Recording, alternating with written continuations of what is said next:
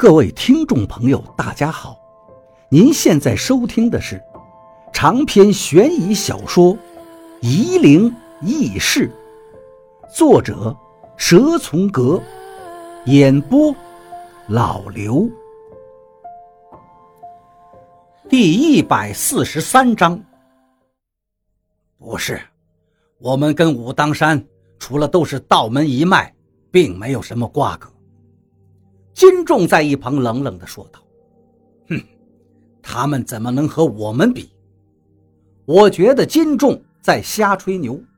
天下道家，武当是正宗正派，可不是赵一二和金仲这种旁门左道能比的。”看着金仲一脸倨傲不服的样子，我心里想着：别说你瞧不起武当，就连自己门派的传人你都没混上，还拽个屁！金仲一下子把我的衣领揪住了，小王八蛋！哈哈，我差点忘了，我想什么他都能探知到，就像我现在能探知到他在想。王宝阳用的诡计骗过了我，不是个东西。我甚至还探到了金仲心里的气愤，他师傅金胜的耳朵少了一只，也是王八所赐。可金胜并没有像金仲那样气愤，而是拉着我的手道：“来来来，让我看看你。”我知道他没有恶意，只是想跟我说什么，便和金胜走到了屋角。金胜把我的手相看了半天，对我说道：“我们鬼道从不给人算命，前十者道之华。”非道家精髓。不过，小徐，你的手相我看了，还真应该是道门中人的命啊！我什么都不说，只是笑了笑。金仲在一旁说道：“他胆子小，没的本事吃这个饭，您就不用多费唇舌了。”金仲说的话跟我想的一模一样。金胜又看了看我，对我说道：“我送你一个字。”我等着他送什么字给我。金胜把一个手指头放到嘴里，蘸了口水，在我手心里写了个字，然后对我说：“你去吧。”我和刘院长走到一旁，曾婷急忙把我的手掌拉过去看，什么都没写呀。没有字啊，可我却看得清清楚楚。我的手心里是一个“狂”字，闪闪的发着金光。我把手握了一下，再伸开，那个“狂”字就消失无踪了。赵一二的师兄为什么要赠个“狂”字给我呢？我想了半天也想不通。想走过去探知一下金圣的思维，可是金仲远远地用手指着我，不让我走近。我左思右想，还是想不出什么道理。屋里另外几个穿道袍的人开始忙碌了，有一个在请人挪位置，连声说着抱歉；有两个在摆弄乐器，一个乐器是笙，一个是笛子，另外两个在摆香台。看起来有些场面。这个阵势还真的挺不一般。可是我突然发现，王八不知道到哪儿去了。赵一二对我们说道：“各位，我去换一件衣服，失陪一下。”王八和赵一二站在屋后的沟壑旁。王八试探地往下看了看，那沟壑深不见底。你已经算了好几天了，还没算出去对面的钢索变化吗？赵一二问道。昨天就算出来了，用鬼分算的。王八答道。我能知道在哪里？现在钢索在福位，我爬得快点的话，水分过三厘后就变成千位，半厘后变波位。行了，嗯。没错，你快去吧。赵一二向屋里走去。快点回来啊！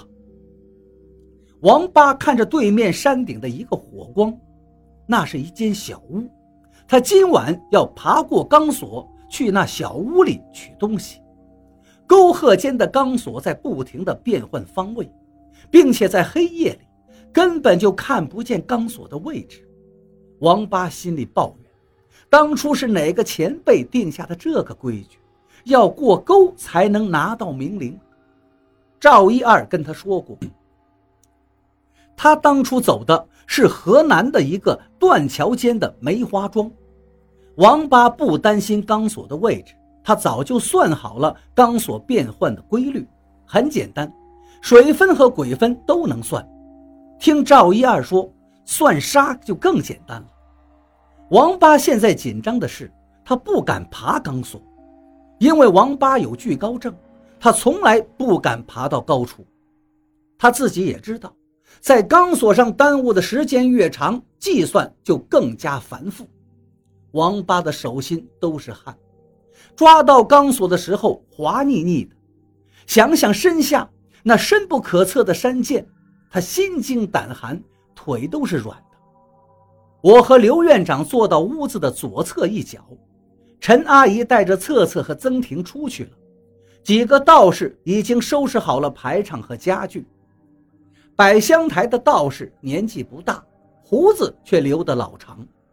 他在炉台上焚起香，大声地唱起来：“扬起神威祸落降，都天纠察大灵官。”身边两个道士，一个吹笙，一个吹笛子，开始伴奏：“火车三五大雷公。”寿命三清降鬼祟，余下的道士也应和着唱道：“手执金鞭巡世界，身披金甲显威灵。”香台旁的道士开始舞动他手上的长剑，嘴上却不唱了。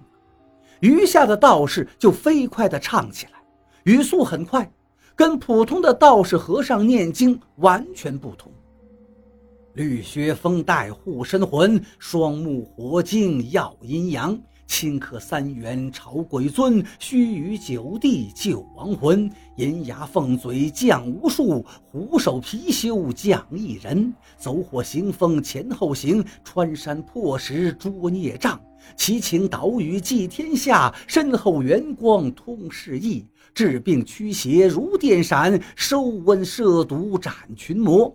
飞腾云雾变虚空，号令雷霆斩霹雳。三界大魔皆拱手，十方外道悉皈依。我今祈请望来临，大慈雷威加拥护。太乙雷声应化天尊。刘院长在旁边说道：“他们在唱什么呀？古里古怪的。”一个字都听不清楚，可是我却把每一句唱词都听明白了。我甚至还有闲暇去看旁人。我看见有两三个村民也在摇头晃脑听着唱词的节奏。他们虽然穿着普通人的衣服，可脑袋已经变成了动物的头部，手也化成了爪子。他们自己好像还不知道。更甚的在于。屋里变得冷飕飕的，我心里开始惴惴不安了。